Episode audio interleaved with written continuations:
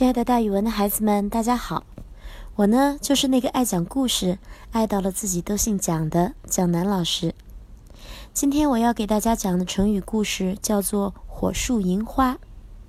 火树的意思是树上挂满了灯彩，火红的树；银花呢，是银白色的花，指灯光雪亮，形容张灯结彩或者大放焰火的灿烂夜景。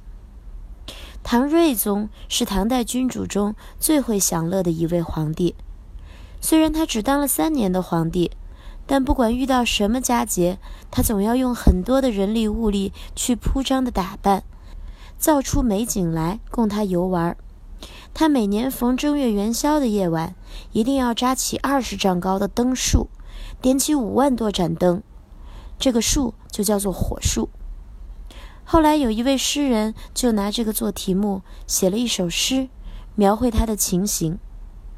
诗里面写道：“火树银花合，新桥铁锁开，暗尘随马去，明月逐人来。”这首诗把当时热闹的情况毫无隐瞒地描写出来，好像是一幅活的图景，活跃在我们的面前。这句成语是形容灯火特别繁盛的地方。